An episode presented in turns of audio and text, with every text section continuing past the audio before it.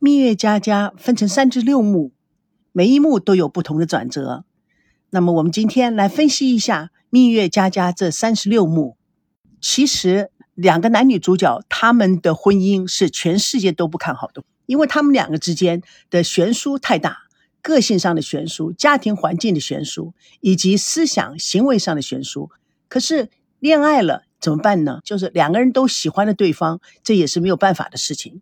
所以进入了婚姻的殿堂，可是，在进入婚姻殿堂的时候，反而是一而再、再而三的不敢前行。两个家庭都认为这是一个都不看好的婚姻。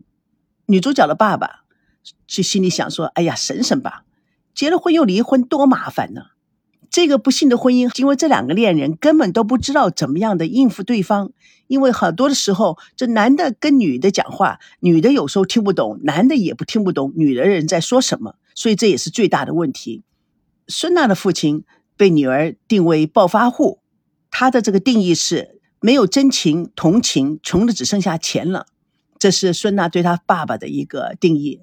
孙家的爸爸是非常非常的有钱，也是中国前二十名呃的有钱人。那么这个赵熙的家庭呢，又是一个非常就是公务员的家庭吧，在金钱上来讲是一个非常普通的呃家庭。两个家里的这种在金钱上面的悬殊性非常强。可是赵熙的父母亲以及爷爷奶奶又是一个自尊心非常强的人，所以他们认为说，我儿子娶媳妇儿，那么我一定是要全部来出的。可孙家的爸爸想法就完全不一样，他认为说，我这个孙正奋斗了这么多年，我唯一的女儿结婚，决定是要惊天动地，而且他最大的一个问题是已经被全国人民定为暴发户。那么暴发户就是喜欢表现，出奇制胜。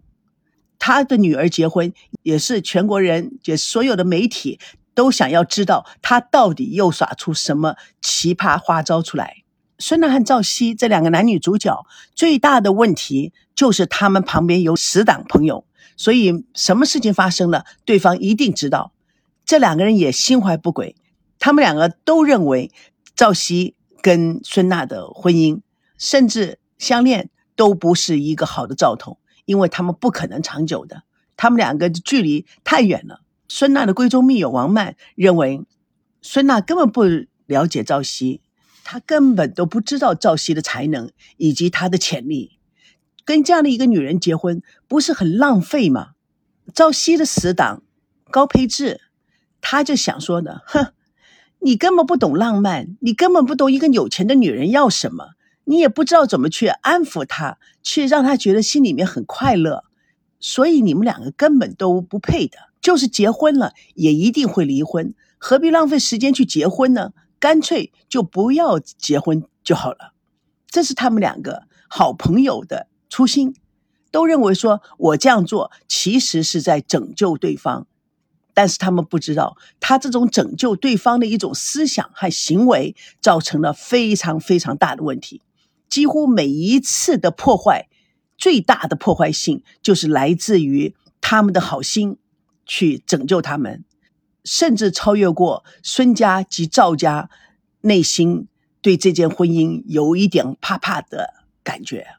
那么，我现在来分析一下，开篇章是一个月朗星稀，黑云密布，一个男子在淡水河边洗净血迹，忽然觉得背后有人，他怀疑这个人要袭击他，昏暗中将此人推下了水中。不会游泳的孙娜在湍急的河水中挣扎。天上传出仙乐，一个男子像天使一般的要拯救他，另一个男子拖他下水，接近死亡。孙娜被噩梦纠缠，惊醒，不祥之感突然涌上心头，自己在紧锣密鼓中准备着婚礼，似乎笼罩他家族被诅咒的阴影。是的，这一个简单的梦有两个男人，一个男人是将他推下水。另外一个男人像天使一样的来拯救他的，那么这两个男人在以后的剧情里面出现吗？那是当然的，因为这个梦就是一个预兆，预兆出他们两个将来的发展情况。你要继续听下去吗？